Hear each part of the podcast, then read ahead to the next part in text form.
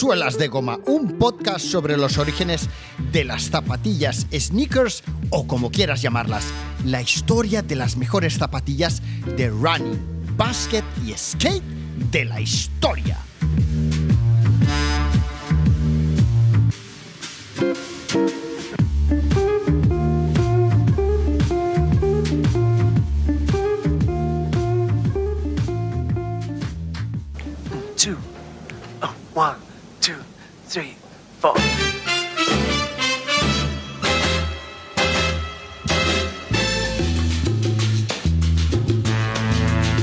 Si en mi podcast anterior dedicado al skateboarding tuve la ocasión de grabar en Rufus Skateboarding, la casa de los skaters, creo que podría asegurar que hoy estoy en uno de los hogares o en el hogar de los amantes del baloncesto, en 23 Basketball.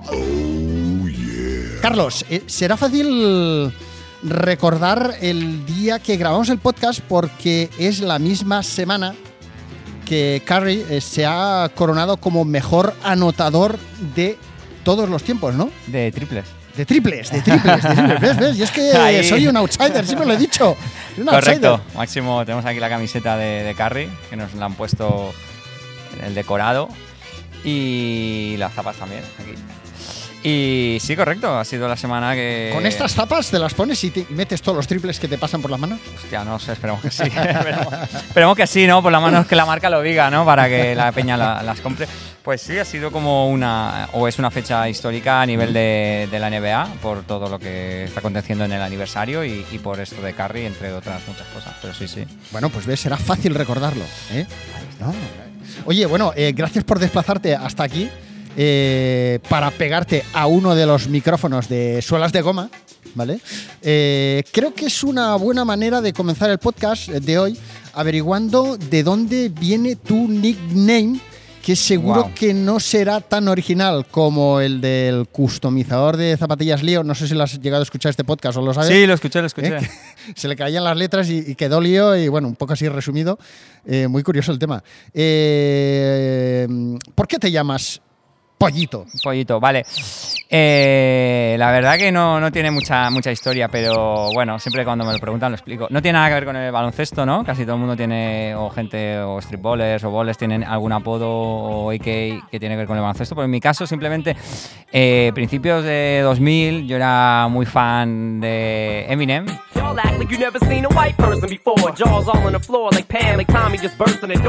Rapero.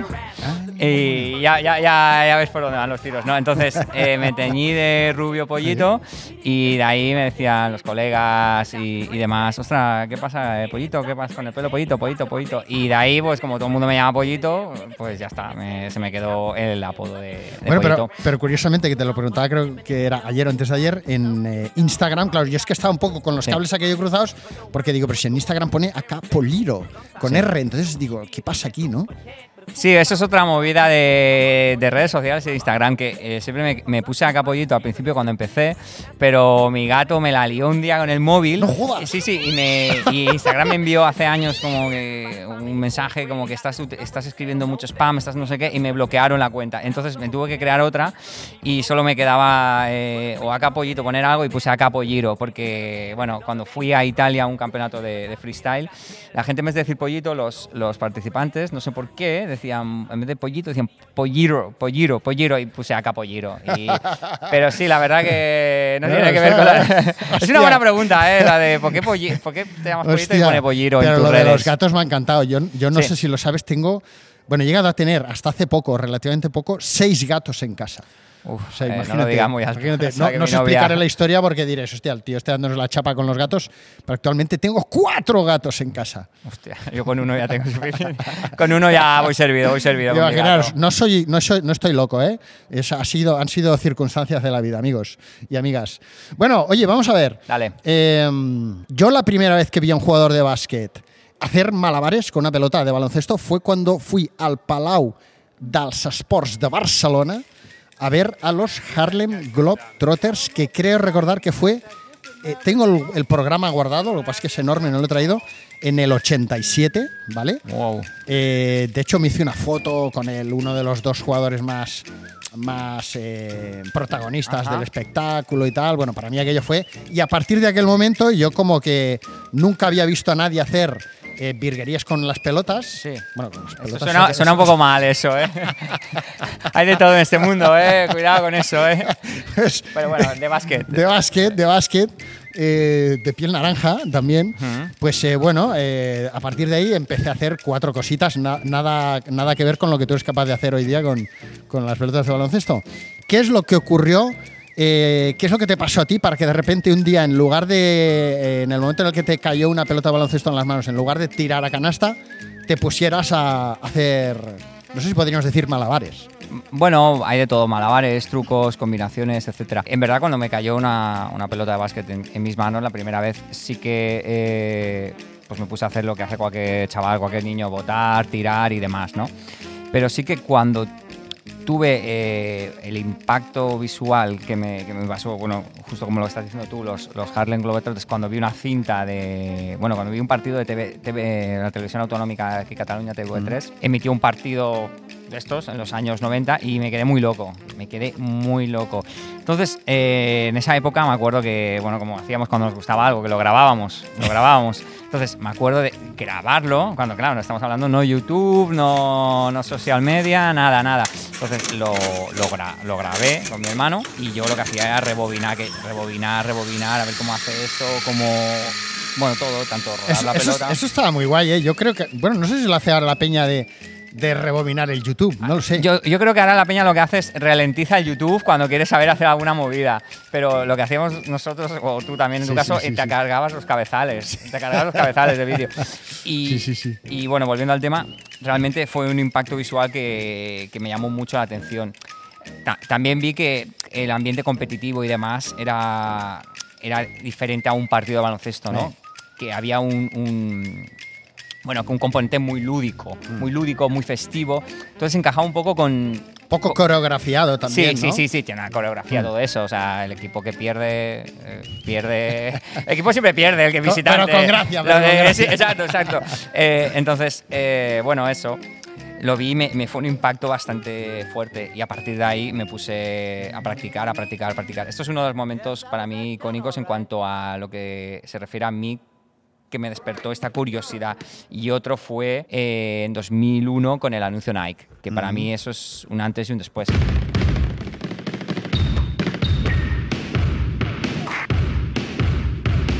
El año 2001 Nike lanzó una, una campaña, ¿vale?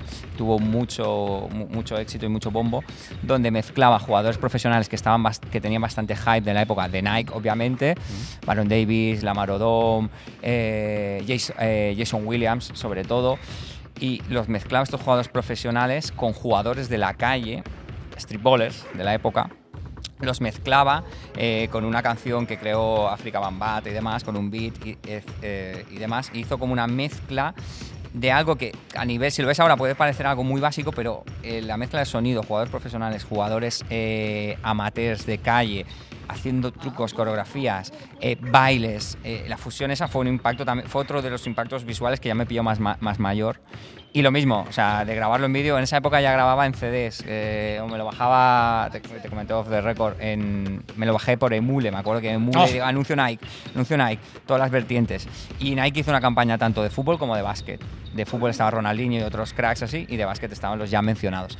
Y me acuerdo que eso sí que fue para mí un, un impacto que, que me volvió loco, o sea, era como, wow, quiero, quiero hacer todo esto, todo esto. Y en especial, ¿Ya los conocías aquellos jugadores en aquel momento cuando lo viste o no? ¿los profesionales Sí. o los amateurs? Los, los profesionales. Sí, los Los profesionales, profesionales, sí, sí, vale. estaban. sobre- Jason Williams, sobre todo en 2001, ya, ya llevaba tres años en NBA y tenía un pico de pico de fama bastante heavy. Vale, vale, vale. Sí, sí, sí, sí. Jason Williams también es. O sea, ah, ellos eran los que, digamos, eran conocidos y luego estaban esas, esos Gente de calle, sí. ¿no? Que eran los, Sí. los que le daban la autenticidad al. El al mix, anuncio, yo ¿no? creo que el conjunto, Claro. eh, el conjunto de ver eh, jugadores profesionales con jugadores que tú podías ser uno de ellos, entre comillas, y ver que la gente que era más, que no, no era profesional podía hacer eso Y, y todo mezclado. Es que era una fusión de varias cosas. Y bueno, ese anuncio tuvo eh, muchos reconocimientos a nivel eh, mediático y de premios. Y para destacar eh, de ese anuncio, hay un chico que en ese año tenía 17 años, ¿ok? Que es la primera persona que tiene un contrato con Nike eh, siendo no profesional. Es la prim- el primer deportista en firmar un contrato con Nike sin ser profesional, siendo como si me hacen a mí un contrato.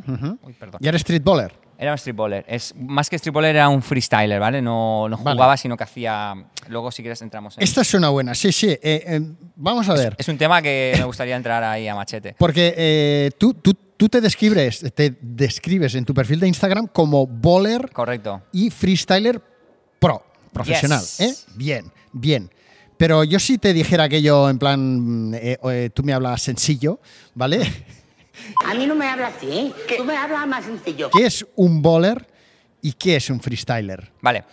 Eh, justo lo has dicho perfecto, porque me escribo como bowler, porque un bowler es una persona que juega... Un bowler, street bowler o hooper, que también se dice, es una persona que juega baloncesto. Juega ¿Pero que juega baloncesto Juega en la calle o...? Juega baloncesto. Vale. Juega balo- mm, se utiliza más en contexto de calle. Vale. Se utilizan, tú si juegas, eh, dices, yo, yo- O sea, yo LeBron juego- no es un bowler. Bueno, es un bowler, es, es un hooper, es un bowler, pero sí, pero se utiliza más en un contexto de, de gente que juega en la calle. Entonces, eh, la, difer- la diferencia un poco, en, si, si te fijas lo que te he dicho en mi perfil, bueno, tú que has dicho en mi perfil de Instagram, es que yo soy freestyler profesional en cuanto yo hago eventos, shows para marcas, para clubs, etcétera, de a nivel profesional es que cobro por ello. Y luego soy bowler porque eh, me nace eh, jugar en la calle. O sea, yo aparte de hacer eso, luego juego en la calle. O sea, ju- juego eh, pachangas, juego torneos 3x3. eh, soy, jugador de, soy jugador de calle. Lo que pasa es que no soy profesional, obviamente, por, por- por varias circunstancias. Obviamente por mi físico, por, por- por diferentes cosas. Y bueno, esa es un poco la diferencia, porque muchas veces... lo- La gente mezclamos muy fácilmente street Eh, bowler es- con freestyler. Sí, freestyler. Es que. Porque se, se entiende que, eh, y sería un tema que se podría hablar con otras personas que has entrevistado, se entiende sobre todo a principios de 2000 con el boom de And One, Mixtape, con el boom del anuncio Nike, con otros booms, a eh, generalizar en que el jugador de calle tiene que ser una persona que haga trucos. Una persona que juega en la calle es una persona que hace trucos, que no para hacerte trucos, que te tira el balón a la cabeza, te tira un caño. Te puedes encontrar a alguien que haga eso, pero un jugador que juega en la calle simplemente es un jugador que juega en la calle. Habrá un jugador que, que es grande, que tiene peso, músculo y te postea, y habrá otro que sea más habilidoso y te juega más por skills, por agilidad, etc. Entonces, hay que separar lo que es eh, un freestyler que lo voy a escribir de un street bowler o un bowler normal, porque bowler te puedes encontrar con muchos estilos. En cambio, un freestyler es Ojo, ojo, ojo. una persona que con una, dos, tres pelotas te hace trucos en un contexto de exhibición. En un contexto de exhibición de él al público, no de él siendo defendido por alguien. Es como si yo cojo una pelota, me pongo a rodar el balón, eh, lo boto, me lo pongo entre la camiseta, tal. Te estoy haciendo una exhibición de freestyle. No estoy haciendo una exhibición de streetball, ni estoy jugando a streetball.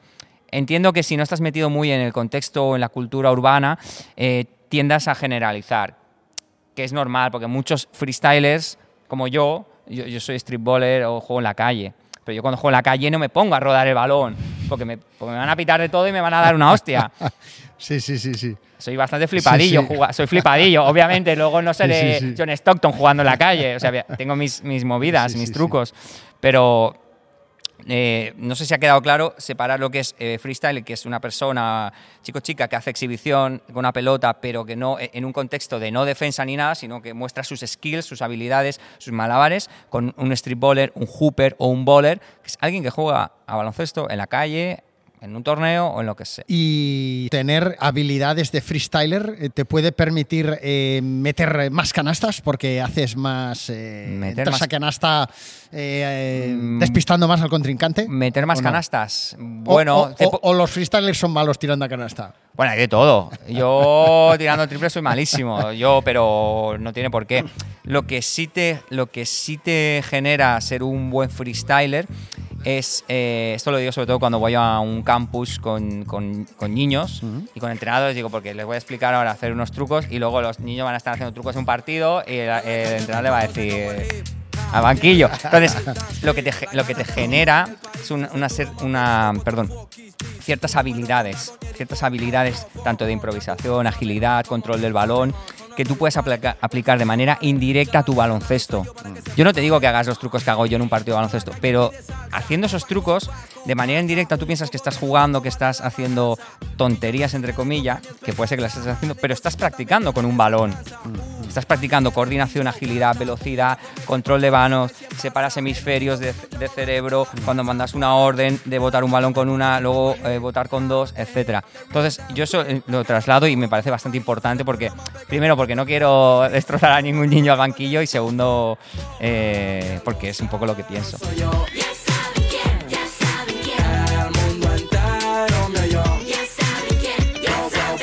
A mí, me va, a mí me va bien ser freestyler porque luego en el baloncesto lo aplico para, pues para a mí me gusta más generar asistencias que, canastas. Obvia- Obviamente un buen freestyler es mejor que una persona que no sabe poner el balón en el... Es mejor jugador, he dicho persona, perdón, pues se me ha ido la- Eso nunca. Pero ser mejor jugador que una persona que no sabe poner el balón en el suelo. Oye, pero eh, la gente que juega a streetball, ¿vale? O que, juega, que, juega, que juega básquet en la calle y que Sí, hace freestyle y tal. ¿Vale? ¿Lo estoy diciendo bien? Eh, O sea, eh, sí, sí, sí, Lo estoy mezclando, ¿eh? Lo estoy mezclando. Pero es decir, eh, ¿cómo se llama este tío que es tan conocido en redes sociales y tal, que tiene millones de followers y tal? Y un tío que es como muy... muy Ah, muy- de profesor. Este, De este. profesor o buen colector. Sí, que bueno, no sé si lo haces tú, ¿eh? pero bueno, que en un momento dado te tira la pelota a la cabeza para que le vuelvan, no sé qué, no sé cuántos. Quiero decir, hay muchas de estas cosas que, que se hacen como jugando a básquet en la calle, pero que eso eh, serían dobles Sí. o movidas de estas, Sí, ¿no? correcto. O sea, eso no es válido en un partido eh, No. con las normas. En un partido en la calle, eh, tú puedes hacerlo y lo- la otra persona, el defensor, te puede decir, dame el balón, esos son dobles. Vale. Pero si te fijas, lo que hace de profesor o bon collector es, lo hacen en, en pas- en partidos que son eh, partidos de exhibiciones con famosos o cosas así, o para sus vídeos contra chavales. No lo hacen... Si, si, si jugaran en un equipo federado en alguna liga eh, eh, que existiera, si llegaran a G-League o alguna historia que... No podrían hacer eso porque es ilegal. Entonces lo hacen en un contexto muy, muy claro. Es un contexto de eh, una Show, exhibición. ¿no? Show. Exacto. Bien. ¿Ves? Ya he aprendido Sí, no sé- no sé si ha quedado Yo creo que sí. Yo creo, claro. yo, yo- yo creo que, que a mí me ha quedado claro. sé si ha quedado A claro. mí me queda claro. Bueno, eh, oye, eh, en el baloncesto, digamos, serio, ¿vale? Eh, yo es que fui a dos o tres campus y algo me quedó, algo me quedó. De hecho, lo de los campus es curioso porque ayer repasando este, este, este catálogo de los Harlem Globetrotters Sí. del 87 que he dicho, Sí. de repente dentro, dentro de, de este catálogo eh, vi un típico papelito que tú enviabas antes por correo, Ah, ¿vale? sí. Eh, que- que recorta esto Para y envíalo. un VHS o... no, o- eh, para apuntarte al campus de los Harlem Globetrotters en, en California, tío. O sea, Ah, no tenía ni idea de buah, esto. chaval, Eso no tenía ni idea. Yo lo vi eso digo, hostia, No qué grande idea, esto, no ir a un idea. campus ahí de imaginas. No, ¿eh? no, no tenía ni idea que existía, ¿eh? Mira que Bueno, soy súper friki de, sí, sí. Harlem y de te lo, te lo, te lo, Ah, luego te lo, te enviaré porque cuando lo vi fuerte. Pensé, hostia, qué maravilla. Ya me imagino a los niños que fueron allí, porque claro, tú y yo no sé si hubiéramos podido ir al campus de los Harlem Globetrotters en, en California, ¿no? Mm, en no, los en esa 80. época- esa época no creo. Pero, ostras, qué Fuerte. pasada. Bueno, pues resulta que, que eso, en el baloncesto digamos que hay como una serie de, de jugadas planificadas. Eh, eh, en tu caso, eh, quiero entender que lógicamente tienes, cuando haces una exhibición y tal, ya toda una serie de movimientos Coreografiado. coreografiados, Sí. planificados y tal, Sí. ¿no? Sí, sí. Yo ya por eh, los años que llevo y demás, eh, eh, se puede decir freestyle como improvisación, pero realmente casi que no improviso. O sea, te- son movimientos que tengo ya muy eh, naturalizados. O sea, o movimientos o combinaciones que los tengo ya muy... Los podría hacer hasta con los ojos cerrados. Y a esto que dices de... de de coreografías, yo antes tenía un, un grupo cuando hacía shows con mi hermano y otros freestylers que hacíamos eh, mamábamos un poco de lo que era esto de los Harlem Globetrotters y hacíamos shows eh, con música, como, como un baile, como hacíamos como una coreografía, como un performance. O sea, era una pura coreografía. tal cual. Pero sí, yo realmente muchas de las cosas las tengo ya. mm, Las, las saco y las hago de manera innata. No es. Qué bueno. eh, sí, sí, es como una coreografía interna bueno, que tengo, sí, bueno. correcto. Buenísimo. Oye, me volvió loco, o sea, de verdad, eh, te lo digo, me, me- me encantó, me, me pareció súper divertido y, y más ahora en el momento en el que estamos que se estrena la película, Mm. una nueva entrega de Spider-Man. Me, me moló a saco verte con el rollo Spider-Man. Pero, ¿has visto el, de, el, de- el vídeo con Hulk? Sí, sí, Ah, sí, ese sí, es- sí, ese de es la que- furgoneta. ese es súper bueno porque.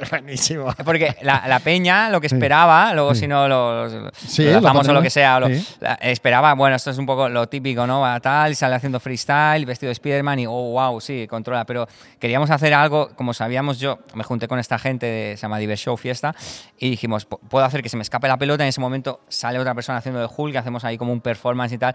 Y me parece, me lo más chulo del vídeo es eso, el final, que Sí, es cuando se me va la pelota expresamente y aparece Hulk y me empezó a gritar y yo me piro corriendo. Eh, la verdad que fue, fue muy guay la verdad que se estuvo bastante la gente Aparte del. Hulk, es como, no sé cómo está hecho, pero es un disfraz de, de estos en plan, como que es súper enorme. Es tocho, es tocho. Y hay una persona ahí dentro, es tocho, ¿eh? Es bueno, es bueno, es no, bueno. no, no, eso la verdad que estuvo guay. Muy guapo, muy guapo. Pues bueno, te lo digo porque no sé si sabes que, que yo he tenido la suerte, digo suerte porque me lo pasé como un enano y conocí mucha gente, de, de planificar, organizar o gestionar eventos o activaciones, le llaman también, durante unos tres años para, para la marca Adidas, ¿vale? Ajá. De fútbol, de running y de baloncesto principalmente y de, y de originals, de moda y tal, ¿no? Bueno, y de ahí salieron, pues como no, 20.000 historias, anécdotas con influencers, con deportistas, con y tal, ¿no? O agencias de rodaje, Ajá. etcétera, ¿no? Bueno, ¿qué anécdotas nos puedes contar tú de, de todo lo que has estado haciendo con marcas y tal? ¿Alguna cosa que, que os voy a contar estas tres, estos tres eh, chascarrillos?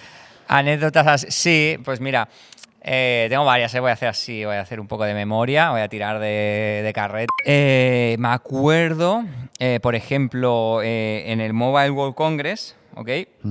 Que tuvimos un bueno tuvimos el show con, con ellos y demás Eh, nos contrataron para porque había una marca de móviles que no diré aquí da igual para no promocionar que eh, esta- eh, tenía patrocinio con dos equipos NBA eh, Golden State y Houston Rockets de hace unos años. Entonces eh, pues quería para su stand quería que, que fuéramos pues que hiciéramos un show que hiciéramos freestyle etc etc. Al tema es que nos contratan, todo bien y demás igual. Y justo el día antes de, de que empezáramos a hacer el show, nos presentamos. Me acuerdo que íbamos muy arreglados, íbamos arreglados con camisa y porque decimos, bueno, esto es un curro serio, con gente seria ahí de, de Asia y tal. Y cuando nos ven todo ok, pero luego nos dicen, eh, uno de ellos, uno de, de nosotros, unos freestyles, no puede actuar porque lleva la barba muy larga. Y nosotros como... ¿Qué dices? eh, lleva la barba muy larga, o se la recorta o no puede actuar. Entonces nosotros quedamos como, eh, bueno, pero esto que, a ver, esto ti- tiene que ver algo con lo que hacemos, que tenga la barba 5 centímetros. No, no, no, no es la imagen de la marca, no sé qué. Y eso fue un poco... Qué paranoia, ¿no? Jodienda, hablando mal. no Sí, sé si sí, sí. Fue un poco tal. Luego, suerte que eh, mi hermano en ese caso sí que luchó y tal con la marca y al final este chico no apareció porque no quería la marca, pero sí que, eh, como habíamos acordado, se le pagó y él desde su casa se, pues no, no, no actuó con nosotros, pero cobró por... Ah, sí. Cobró, sí. Ostras. Es que era bastante injusto, la verdad, en este caso. Eh, pues bueno. anécdotas como de este tipo. O otra anécdota en un estudiantes, no me acuerdo, cuando estudiantes estaban jugando ULEP. Bueno, en un partido de, de ULEP actuamos al medio, al medio tiempo, el medio tiempo en el medio campo. Y estamos haciendo, me acuerdo que estamos haciendo freestyle, estamos con una pelota, haciendo trucos y pasándonos el balón. Y en eso que pasamos el balón y hacemos como acting, ¿no? Miramos al público, reímos, señalamos, etcétera. Y en un momento que la tiene mi hermano, ¿vale? Entonces eh, veo, que eh, veo que el público, o sea, el público se pone a gritar como loco, pero como loco es eh, algo exagerado dentro del nivel normal, ¿no? Que estaban, que en el medio tiempo la gente se va a tomar hot dog, lo que sea, toda la movida. Y, y me, y me giro y digo, coño, que, que- perdón, ¿eh? ¿Qué ha hecho mi hermano? ¿Qué, qué, qué truco ha hecho mi hermano? Que se ha puesto todo el a gritar. Y resulta que nada, que en ese momento estaba, hostia, ¿cómo se llama este americano? El pivo que tenía Mac- McDonald's, no, sé qué McDonald's, un pivo que tenía el, el Estudiantes, eh, le había quitado la pelota a mi hermano. Oh. Está- Estamos haciendo el show, le Hostia. había quitado la pelota a mi hermano, empezó como a levantar, el a hacer así con, con los brazos y a hacer un mate en la rueda como de calentamientos. Y estamos nosotros en el medio tiempo y dijimos, "Co- a ver, que nosotros, ¿dónde está? Y miré a mi hermano y me dijo, que me ha quitado la pelota, que me ha quitado tiraba pelota, yo me quedaba mirando- claro, y la, la gente rugiendo. Eh, eh, pues hostia. movidas de esas hemos bueno, tenido. bueno. Uf, o de, via- bueno. o de perder, uf, o de perder un avión y tener, bueno, Yo escuché que explicabas en otro podcast sí, a ver. eh, una movida de, de que se te había quemado o se os había quemado una Uf, camiseta esto, o fue para, esto fue para los chinos también, ¿eh? Para lo de. hostia, esto fue muy heavy. Guau, guau, porque. Uf, porque yo muy listo, eh, teníamos el evento con la marca esta de, mo- de móviles en el Mobile World Congress en Sí. Barcelona y teníamos una equipación que nos habían hecho. Entonces, Que yo. había que ir con esa ropa. Sí, tal, obvio, ¿no? obvio, obvio. Entonces yo me la puse en la lavadora y para secarla, lumbré las de mí, la puse en, un, en una lámpara y me fui a hacer otras cosas. Me fui a hacer un, Hostia. un zumo para mi, para mi mujer, etcétera, un zumo de naranja, etcétera. Cuando digo que huele a quemado y vi que la camiseta la había dejado ahí más tiempo de- y tenía un boquete, entonces tuve que llamar. Hostia. Es que nos ha pasado. Yo, yo soy, yo soy responsable, bueno, antes te he dicho que. Pero a veces con la, nos ha pasado de, ya te digo, perder, una, perder aviones, quemar la camiseta. Entonces quemé la camiseta y tuve que llamar a la, de, a la que nos había contratado, con la, que, que era la intermediaria con la marca, y se tuvo que ir corriendo a, a toda Barcelona a buscar la camiseta original sin la marca, a comprarla en un corte inglés, eh, a estampar, y cuando llegó me dijo, o sea, ni se te ocurra volver a meter otra a meter la pata hasta el fondo. Y sí, movidas. o sea, somos bastante, lo digo por si alguien nos quiere contratar. Bueno, en este caso estoy yo ya solo, si me quiere contratar. O sea, somos responsables, pero en 10 años hemos tenido. Hemos tenido Diez años ya Sí. haciendo. Llevamos ¿Y diez co- años. ¿Y cómo comenzó esto? Porque eh, entiendo que bueno, bueno, lo empiezas a hacer como para pasártelo bien Sí. y cómo, cómo evoluciona la cosa. Sí, pues evolucionaba de que yo, pues en mi ciudad, pues me conocían pues, el Mataró, típico. Mataró. Mataró, correcto, Mataró siempre. Eh, mi corazón ahí, a Capital, tope. capital del Maresme. Total, total, ahí, boom, boom, Mataró siempre. Eh, pues eh, el club donde yo solía jugar en la calle, pues me veían practicar con la pelota. Y me acuerdo que me dijeron, oye, ¿tú puedes venir un día eh, a medio tiempo y hacer las tonterías que haces con la pelota? ¿Puedes hacerlos un día al, al medio del partido, cuando acabemos el partido del senior? Y yo dije, ah, pues sí, yo a veces encantado de poder, de poder eh, exhibir mis habilidades. Entonces lo hice allí. Entonces tenía, había otra gente eh, que ya no, no están en activo, que son un poco los pioneros de, de todo este movimiento aquí en, en España, de freestyle. Sí que luego hablamos un poco de la historia freestyle y demás a nivel nacional o a nivel internacional. Y entonces me acuerdo que este chico eh, eh, me dijo, ostras, pollito, está muy bien que hagas esto, pero te tienes que hacer valer. Porque si no te van a decir, ven hoy aquí, ven hoy allá, ven Ah. hoy... Entonces, no te pido que, que- que pidas cantidades desorbitadas, pero sí que eh, si tú haces una cosa y te están pidiendo por tu tiempo, te están pidiendo tu tiempo para ej- ejercer algo que se te da bien, eh, pues pide lo tuyo también, ¿no? Y entonces, a partir de ahí, eh, hablando con mi hermano, yo cogí, entrené a otros tres chicos, o sea, los machaqué. ah, tenemos que quedar un día o dos por semana, ahora es inviable que lo hiciéramos, éramos más jóvenes. Y os voy a enseñar estos trucos. Vamos a hacer esto, vamos a hacer una coreografía, vamos a poner música. Y quedamos en una cancha y quedamos eh, dos o tres veces por semana, como dos horas. Ah, pero era un machaque. Entonces conseguí que tuviera un cierto nivel. Y a partir de ahí fue cuando hicimos eh, las coreografías y shows y nos iban saliendo cosas guays. Nos salió un partido del Barça de Euroliga, nosotros flipando con eso. Eh, luego pequeños shows para marcas, eh, de Calón, etcétera. Entonces eso luego eh, se retroalimentaba y acabamos trabajando sí. pues para Nike, Adidas, Converse, eventos fuera de España. presentaciones es que con jugadores NBA, etcétera. Mm. ¿tenéis, ¿Tenéis competencia a nivel nacional o no? O- o sea, Ahora- ¿Hay más gente que se dedica a esto? A- Ahora realmente no, pero no competencia por nivel, no es porque diga no hay, sino por competencia porque no existe. No, hay a lo mejor de manera así, a- alguna persona que hace algún truco y tal, pero de manera así más profesional que lo enfoque a, a hacer shows en- para marcas y tal, no. Hace, cuando empezamos, sí, nosotros teníamos un precedente de un grupo de gente de, que eran de, de Manresa, Sabadell y Barcelona. Ah, sí. Compra en Sabadell.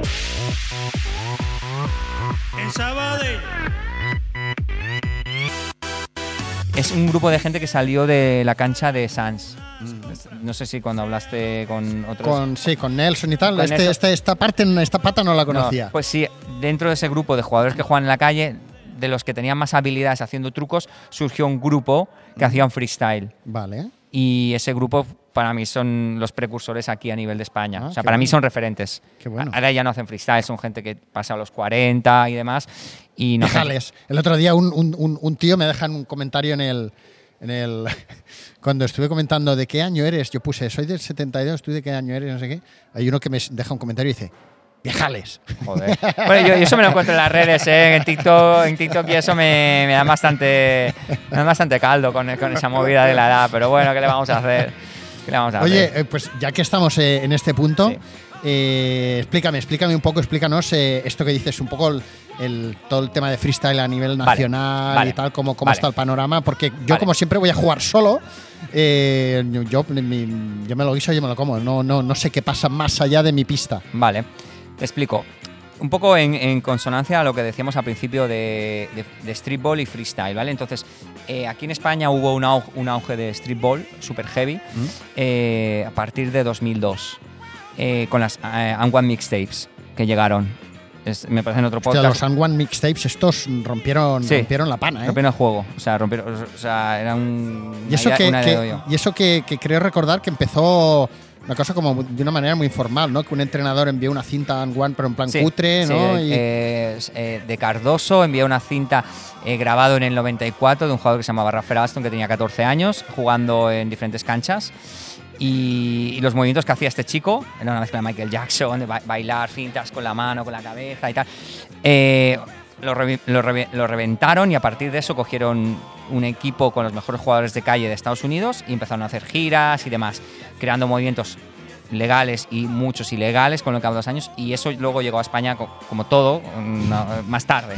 un poquito más tarde. Entonces, cuando llegó a España fue una ida de olla, fue una, una reventada. Teníamos el anuncio Nike en 2001 Mm. y tenemos en 2002, 2003 estas tapes, estos, estos vídeos de un One Vale. que te daban con las zapatillas. Entonces, mucha gente empezó en paralelo a jugar en la calle, a intentar imitar estos movimientos y a la vez, cuando no jugaban, también a hacer freestyle, a probar de hacer estos bailes, estos trucos por, de- a la par, ¿no? Entonces, hubo un boom en España, sobre todo a nivel de, de redes sociales, bueno, redes sociales no, eran páginas web, de, de grupos, Blogs. sí, blogs, páginas web de, de streetball. Entonces, o sea, hubo un boom. Entonces, en ese boom de, de páginas web eh, de, streetballers, a la vez eh, cada, cada página tenía su freestyler o sus dos freestylers. Y en España había mogollón, mogollones. Entonces, ese es un poco eh, en 2002-2003 el auge. Entonces, cada sitio, Barcelona, Canarias, Madrid, Málaga, etcétera, tenía. Lleida, Lleida, no ha, no ha habido ningún freestyler. siempre con la coña. Eh, ya Algún día me encontraré con alguien de Lleida y me- No. me, dará una colleja. Eh, pues no, Bueno, tío. yo viví en Lleida, eh, Ya, sea lo sé, lo sé, lo sé, por eso. Mm, Entonces eh, hubo, ese, hubo ese boom y está muy bien porque yo realmente es cuando yo mejoré mucho porque eh, veía lo que hacían en otros sitios de España. Digo, ostras, eh, quiero hacer, eh, quiero mejorar, quiero ser el mejor de España, quiero hacerlo mejor que este chico. Pique sano, ¿eh? Siempre no, no- nunca nos hemos tirado beef ni nada, siempre en la vida ahí como rencillas, pero pique sano, ¿no? Yo quiero ser mejor que este, yo quiero ser mejor sí, que sí, los de. Canarias, yo quiero ser mejor que tal. Y entonces, lo que pasa es que esta, esta gente, estamos hablando 2002, estamos hablando ahora mismo de hace 19 años, que teníamos 18, 19, 20 algunos, claro, pasan los años y la gente, obligaciones, otras historias, familia, además, lo acaban dejando. Y entonces, realmente, ahí hubo un boom en cuanto a freestylers, pero luego se ha ido, ha ido in- in- decreciendo, decreciendo, y realmente podría decir que eh, freestylers como tal hay dos, tres en España. ¿Ah, sí? En activo te diría que tres. Es muy heavy. eh, Qué cuando, fuerte, qué fuerte. O sea, es, na- es como, nado. Es como, ¿no? Eh, Tengo monopolio yo es de como los esto. Jedi, ¿no? Los Jedi van eh, quedando menos. Tal cual, ¿eh? Muy buena, muy buena referencia, ¿eh? me, me- me mola. Eh, Eres el Yoda. soy- ojo, bueno, el Puyol, ¿no? Eh, eh, bueno, qué bueno, eh, qué bueno. Hostia, qué entonces, tanto por nivel, porque el nivel luego bajó porque no había gente que compitiera, como por eh, cantidad, el nivel A, eh, entonces no existe. Entonces, y mis compañeros que hacían freestyle conmigo, pues justo mi hermano pues tiene eh, negocios, tiene esta tienda, tiene una barbería, bueno. Bueno, se, etcétera. ha hecho, se ha hecho empresario. se, ha hecho, se ha hecho persona de bien. Mario Conde. Mario Conde del básquet. Se ha hecho persona de bien. Yo sigo, sigo rodando sigo en mi mundo, ¿no? De- y, y bueno, eso, eso, eso es un poco la movida a nivel nacional. Luego, a nivel internacional, eh, en cuanto a freestyle, eh, que estamos hablando, sí que ha habido y hay eh, bastante cultura de freestyle en, en muchos países de Europa y de Asia. O sea, Asia es una locura, como cualquier fricada que les da. Japón tiene un nivel de freestyle brutal, no de baloncesto, pero de freestyle brutal. Eh, Muy creativos, ¿no? Me imagino. muy, muy rápidos, muy creativos. También tiene que ver con, con su, con su fisonomía. Y Son allí gen- sí que hay más peña joven, seguramente, ¿no? Haciendo, ¿no? Sí, sí, o sea, el, el nivel medio freestyle no hay nadie que supere los 30, 30 y poco. Son, suelen ser gente de 18, 19, 20, 21. Hostia, gente de esa, sí, gente joven que le- lo ve ahora por YouTube, le impacta, se pone a practicar y, y demás. Eh, yo no tenía esas herramientas en su día. Y eh, ya te digo, en Euro, en Estados Unidos, que parece muy. que digas, tiene mucho. Pero en freestyle, por ejemplo, no, no existe ese movimiento. Pero en Euro, el impacto que tuvo estas, estas referencias que he dado, tanto en España, luego ha sido a la par en Europa. A One Mixtape anunció Nike. Y en Europa se ha generado un movimiento de freestyles muy heavy. O sea, hay muchos freestyles muy buenos en Europa, en Italia, Francia, Rusia, eh, Japón, es Rusia. Asia. Pero, sí, Ru- Rusia hay muchos muy buenos freestyles. Mucha ensaladilla rusa en Rusia. Eh, bueno, no, eso no. y mucho frío. o sea, mucho frío. No sé, cómo, no sé cómo hacen freestyle, no se les congela el dedo o otra cosa, pero. Hostia, pero sí, sí, sí.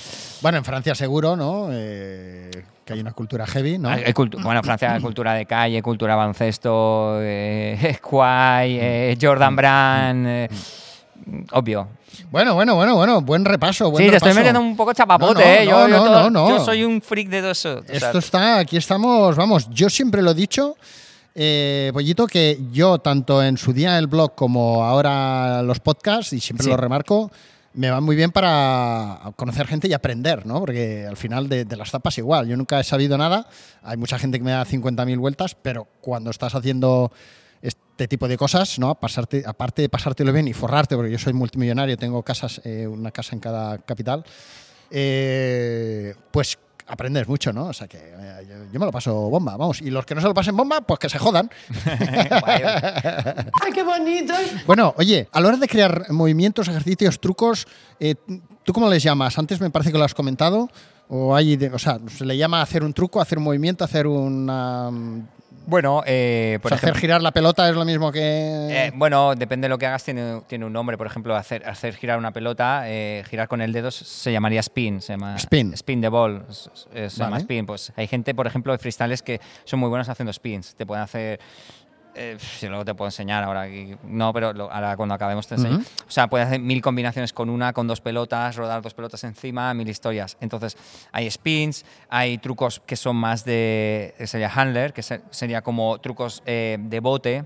Hacen combinaciones Vale. de bote Pasártela por la, entre por la pierna, pero piernas, combinaciones muy, muy, Vale. muy heavy, muy raras, y luego combinaciones más que son rolls, que son ro- rodarla por diferentes partes del cuerpo, que sería más estilo Globetrotters. O sea, dentro del Mm. freestyle también hay diferentes tipologías y hay gente que coge un poquito de cada. A mí me gusta coger un poquito de cada, me gusta hacer, ¿sabes? No ser un especialista de rodar el balón solo, sino hacer mm, diferentes trucos diferentes. Hacer diferentes trucos eh, de diferentes estilos. A mí siempre me ha costado. Bueno, yo entre las piernas y tal soy bastante malo. Eh, yo siempre me, ha sido más del tronco de. De malabar. Sí, de Ajá. para arriba, ¿no? Ajá. Eh, y, y siempre me ha costado mucho esto de hacerte pasar la pelota de un, de un lado al otro. Eso te lo brazo, explico luego, ¿eh? Te, Y- te- te hago dos tips ahí que te sale. Pero, ostras, yo, yo, yo me acuerdo que ya cuando, cuando se me empezaron a. O sea, aquello que dices, bueno, esto lo puedo probar, tal, Sí. esto. Pero ya cuando entra otra pelota en juego, ya digo, bueno, que ya. pone, ¿no? Ya los pelotas. Oye, ¿cuántas horas, cuántas horas, no sé ahora, pero cuántas horas tú le puedes eh, haber llegado a dedicar a la semana a practicar? O sea, tenías como una especie de, de calendario de, o de- sí, de rutina. Yo de más joven, eh, volviendo un poco a, a lo de antes, cuando tenía tantas obligaciones, me dedicaba, yo soy bastante obsesivo compulsivo en muchas cosas de mi vida, entonces me dedicaba a eh, tirarme de media mm, dos horas, tres al día, de lunes, ¿Dos horas o tres? de lunes a al día. sábado, de lunes a viernes, en mi casa.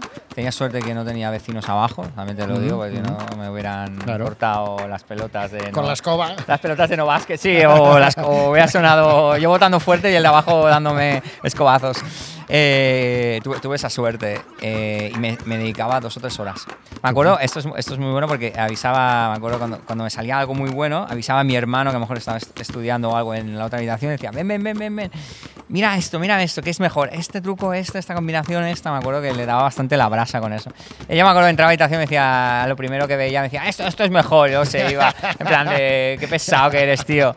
Eh, entonces, eh, cuando no tenía tantas obligaciones, cuando era mucho más joven, sí que me dedicaba mucho tiempo. Ahora con los años ya... eh, Hago freestyle a veces bueno. con los ojos cerrados ya de Bueno, memoria. y tú, tú- tú- tú nos estás diciendo que, que eso, que te sale como muy natural Sí. después de tanto practicar y tal. Sí. Pero ahora rollo se me va un poco la castaña, ¿eh? Pero igual que en el yoga sé que hay el movimiento del gato, el del sol, el del Sí. amanecer, el del no sé qué. Sí, en claro. freestyle eh, hay también movimientos en plan el rollo eh, inspirado en el Sí, sí, sí, salto sí, sí. de Jordan o el no Eh, sí, o sea, el freestyle, como indica el nombre, es eh, estilo libre, entonces no tienes por qué seguir un no tienes por qué seguir algo, una metodología exacta para aprender algo, sino que tú te puedes inspirar en mil cosas. Hay gente que practica yoga justo como lo estás mencionando y entonces tiene trucos de flexibilidad que es que se pone la se pone la Mm, pierna por encima claro. de por encima de la nuca, o sea, esto hay gente que lo hace, se pone por Sí, encima sí, de la sí, nuca y te rueda la pelota con el dedo del pie encima de la nuca. Entonces, yo eso no puedo hacerlo porque no tengo esa flexibilidad. Hostia. Hay gente que eh, utiliza otros elementos eh, para... mm, Yo te puedo rodar, por ejemplo, la pelota en, en un bolígrafo y aguantarla aquí cogida, o sea, eh, utilizar elementos externos, utilizar la, cam- la, camis- la camiseta, las bambas, o sea, es una... Es que es lo que, dice la- es lo que indica la palabra, la traducción es un- es una total libertad de tú y el balón, es una expresión de creatividad. Entonces, mm, puedes utilizar mm, lo que sea o hacer un truco, saltar y dices, si yo si es Jordan, soy loco de Jordan, pues me gustaría eh, emular la posición y en ese momento sacar el balón por aquí, cogerlo y luego hacer... No tiene... No, no, hay límite, no hay límite, no limits. ¿Límite de tu cuerpo? No fear. Exacto. Muy de eslogan eso, ¿eh? Muy Tendrías, eslogan, ¿eh? tendrías que hacer un, un- no sé si lo has hecho ya, un movimiento eh, homenaje, tribute, Uy, ¿no? me da miedo, al, eh. al- al- al gato que, se me, que me jodió la cuenta de Instagram. Ah, mi gato, ay no, el pobre. No sé, no sé cómo. No, No sé cómo tendría no sé cómo lo haría eso, la verdad. Tendría que estar dejándome las uñas ahí Hostia, largas. Qué bueno. Qué cabrón el tío. Qué bueno, es que eso es una, una anécdota buena, ¿eh? Sí, me Oye, jodió. ¿cuál, ¿cuál sería el ejercicio más difícil todavía? Más difícil. Eh, para mí, o sea, los ejercicios. O sea, yo para contratarte y que digan, pero me vas a tener que hacer esto. Es que, ¿sabes qué pasa? Que te digo, ¿eh? O Porque sea, luego, perdona que te corte, Sí. luego hay, ahora me viene a la mente, eh, eso me parece que lo he visto en, en partidos por ahí, hay también peña como que saltan camas elásticas y hacen Sí. mates, eso es otra movida. Eso ¿no? es otra movida, eso serían pues, eh, jumpers o. da- Vale, da- vale. eh, Eso saltar. es como atletas que hacen Sí, eso. como gimnasia Vale. rítmica y que luego saben hacer combinaciones de mates, ¿no? Vale. Pero a lo que dices tú, por ejemplo, yo tengo a lo mejor trucos que son de una dificultad bastante extrema, Mm. pa- para mí, ¿eh? a lo mejor para otro freestyler de otro país, no. Y, y, y la- y tú no lo puedes apreciar, no puedes apreciar la dificultad que tiene. En cambio, esto, eh, o sea, pues estamos hablando por radio, rodarla con un dedo, o sea, es lo más visual, atractivo y llamativo para branding, para marcas, para spots, para niños, para no sé qué. Yo puedo hacerte un truco que te cagas, perdón por mi lenguaje, y dices, wow, el tío controla. Pero yo te hago una... Que luego te enseño, te hago dos cosas rodando el balón y dices, Joder. O sea, eso es lo básico. El truco que me dicen por excelencia es rodar el balón. Incluso yo, eh, para. Bueno, cha- y lo que mola es cuando se lo puedes pasar a alguien a Ah, su eso yo dedo, ¿no? Que eso, Eso es ¿no? un- Que a mí se me ha parecido muy difícil. Coño, si ya me ¿Eso? cuesta a mí rodar en mi dedo, pasárselo. Que va, eso te lo haría ahora mismo en directo si quieres. Lo, No, lo intentamos, lo intentamos. Mira, mira, mira, a para que, a veas vamos va. a tardar. Qué mano lo- buena tuya. Esta, esta. Sí, el dedo de señalar. Señalar a la De, luna. dem- deme aquello. Pues, coges, lo pones. Sí, sí, sí, sí. Hostia, qué bueno. Qué bueno, qué bueno. Sí, A señor, sí, señor. Aplausos. Qué bueno, hostia. No, no, es, eh, bueno, al final es darle la velocidad suficiente para. Por cierto, enseña este balón. Enseña este balón, porque a- aunque ahora nos estén viendo pocos, luego pues en diferido lo puede ver más peña. Este balón, amigas y amigos, es súper difícil de encontrar y es mítico. Harlem Globetrotters. Esto es una leyenda viva del- del- de la pelota. Exacto. Buenísimo. Bueno, ¿qué, qué, qué, qué más? ¿Qué más? Oye, ¿y ¿quién sería para ti el dios o diosa del...? Porque, por cierto, mucha mujer no... O sea, vamos a meter dos temas Guay, aquí. guay. Es un buen tema. Aquí, aquí hay dos cosas. Yo no sé si hay mucha mujer haciendo esto o no. No. Yo sí que he visto mujeres en vídeos tuyos y tal, chavalas. Sí. De hecho, eh, he visto bastante chavala en Sans y tal. Y bien, bien, bien. Además, Paula. peñas súper potentes, ¿no? Sí, sí, sí, Pablo es muy bueno. Eh, pero freestylers hay muchas. Y luego, que no nos olvidemos, eh, que creo que tu mujer también está metida contigo en temas coreografías y sí, tal. mi mujer, mi mujer es el cerebro de la relación O sea, todo. vamos a darle ahí al Ah, tema, va- al tema mujer. Vale, eh, vale. que Mujer de que no hecho, mujer- mujeres. Que de hecho nunca he hecho un podcast todavía con una mujer, tío. Eh, Pues, me, van a, me van a poner muy la por tarjeta parte. roja, tarjeta roja. 50% de la población, así que. Sí, sí, sí. Eh, vale. Mira, ahora mismo, por ejemplo, viendo lo que estás diciendo y yo por mi trabajo, mi manera de concebir la sociedad y la vida, eh, vi bastante necesario eh, que en los shows integrara a una chica. Primero porque yo cuando voy a un campus y demás, me encuentro de que hay chicos y hay chicas. Entonces, yo puedo ser, entre comillas, un referente para un niño, un chaval de 10, 11, 12, 13, 14 años, a nivel de wow, este tío qué trucos que hace, pero eh, estaría guay que una chica, que una niña viera eso también de, Claro, claro, claro. de una chica, de una mujer, de una. Entonces, eh, en Sans hay una. Hay una chica que controlaba bastante y que en un evento que hice hace años ya me preguntó, oye, ¿me puedes decir un vídeo para hacer trucos o me puedes enseñar no sé qué? Y luego ella por su cuenta fue practicando y luego eh, vi guay y necesario eh, cogerla, eh, estar entrenando unos días con ella y montar algo, junto con lo que has dicho tú, mi mujer, que es un poco, ella es profesora de hip hop, ha ganado eh, campeonatos a nivel nacional de, de baile, a nivel coreográfico, y, y ayudarnos a montar eh, un show, un performance. Entonces, eh, sí que hay muy poca mujer practicando freestyle, poquísima. Hay, ¿eh? En, en sobre todo en Europa. En España te diría que la única es mi compañera. Ostras. 100%. Sería la única freestyle, seguro. Entonces... eh, O sea, hay tres Jedi y una Jedi. Sí, está camino de Jedi. Jedi con rastas ella, pero, pero sí, sí. No lo intentes. Hazlo o no lo hagas. Pero no lo intentes. Eh, eh, esto extrapolable al deporte es como que mm, no hay freestyles femeninas o no hay mm, referentes de- eh, deportivos femeninos, entonces eh, las, las chicas no, no practican o hacen ciertas cosas porque no lo ven. Es algo que, que yo creo que estamos intentando cambiar todos, hombres y mujeres. Entonces yo vi súper guay, súper guay eh, poder integrar a, a mi compañera Paula, a Pulpo, se llama Pulpo ella. Eso, somos como animales, yo, bueno, como animales. Yo soy pollito, ella es Pulpo. Eh, sí, es como el destino nos juntó, ¿no? Los nombres, ¿no? Pero me pareció... Ella es de Sans, ¿eh? Suele estar en Sans. Ella está en Sans, ella está en Sans. Es- Qué bueno. Si hablas con Nelson, con cualquiera Sans, la- Es la curioso además eh, Sans, porque supongo que, com- como tú sabrás, y mucha gente que nos, que nos sigue y tal, que Sans también ha sido dentro de Barcelona y a nivel estatal un referente dentro de la cuna de la cultura del skateboarding. Ajá. Eh, y, y- y- y me parece sorprendente porque siempre, si, si no te lo conoces todo aquello, el barrio de Sans, de hecho es un barrio que yo considero que es muy chulo, hay varios sitios para ir a comer que están muy bien. Es un barrio como que, que parece que no, no, que hay gente que va al tren, que se va, que no suceda nada y, ostras, hay un, Mucha vida, ¿no? un- un- mucha vida a nivel deporte y tal, es una pasada, ¿no? Es-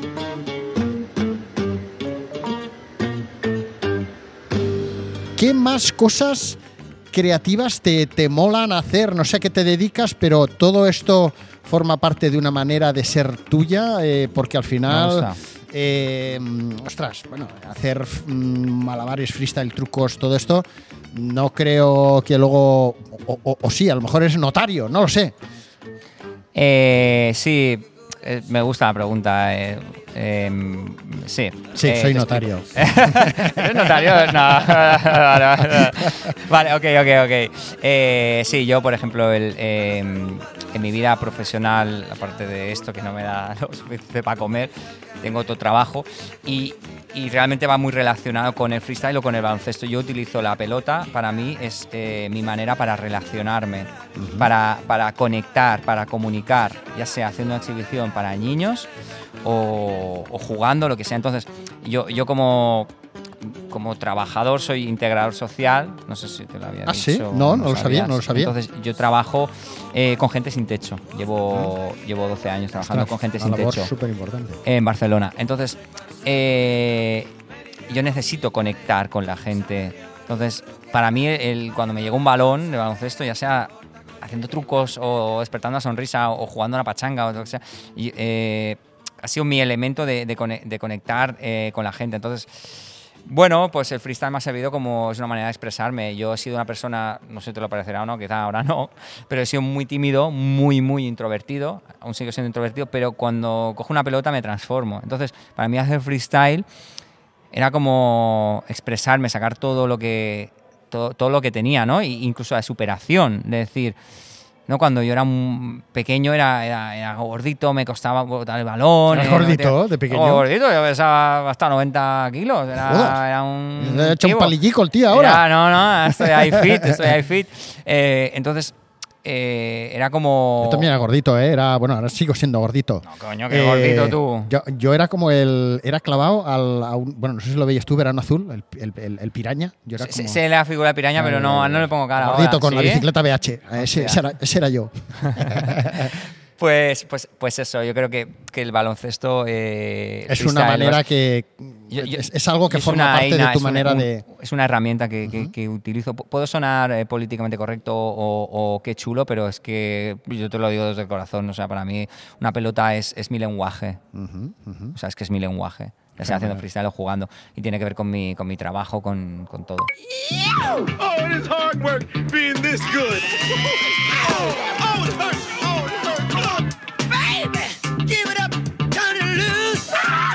It's not about black. Bueno, oye, eh, nos ha quedado un podcast majete, ¿no? Yo soy el primer eh, freestyler que, que, que entrevisto. No sé si será. estaría bien.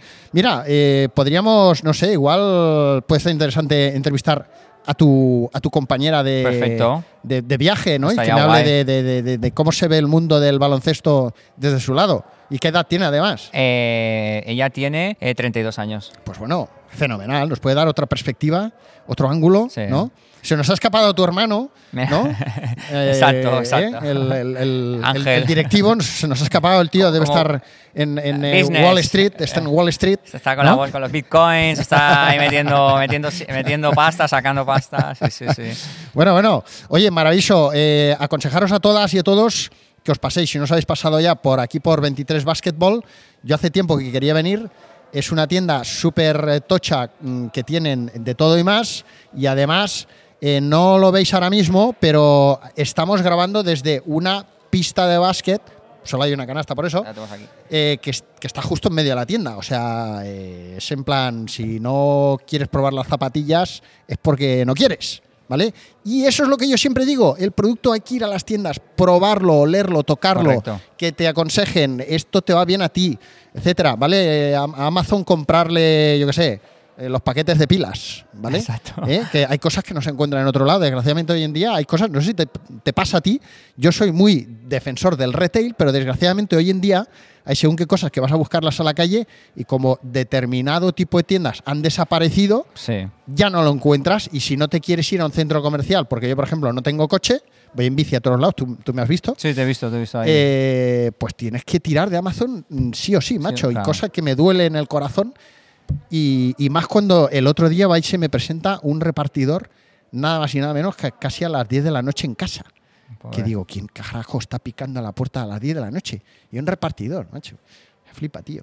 Bueno, en fin, hasta aquí todo. ¿Qui- qui- ¿Quieres añadir algo? ¿Quieres...? eh, Eh, no, yo encantado, encantado de que nos hayamos conocido en persona, encantado de estar en tu podcast, de, de aportar un poco de, de- de luz o de conocimiento de lo que yo sé. No sé si a alguien le, le habrá interesado o no, pero eh, guay y que baloncesto es vida, como dicen en Estados Unidos, volley is life, y que nos vemos en cualquier cancha, en cualquier evento y, y nada, que bueno, para eso te- estamos. te- tengo ganas de que me enseñes al, al- Ahora algún- te enseñaré, ahora cortamos y algún- te enseño algún truquito. Hasta pronto. Jesus, keep us from all wrong.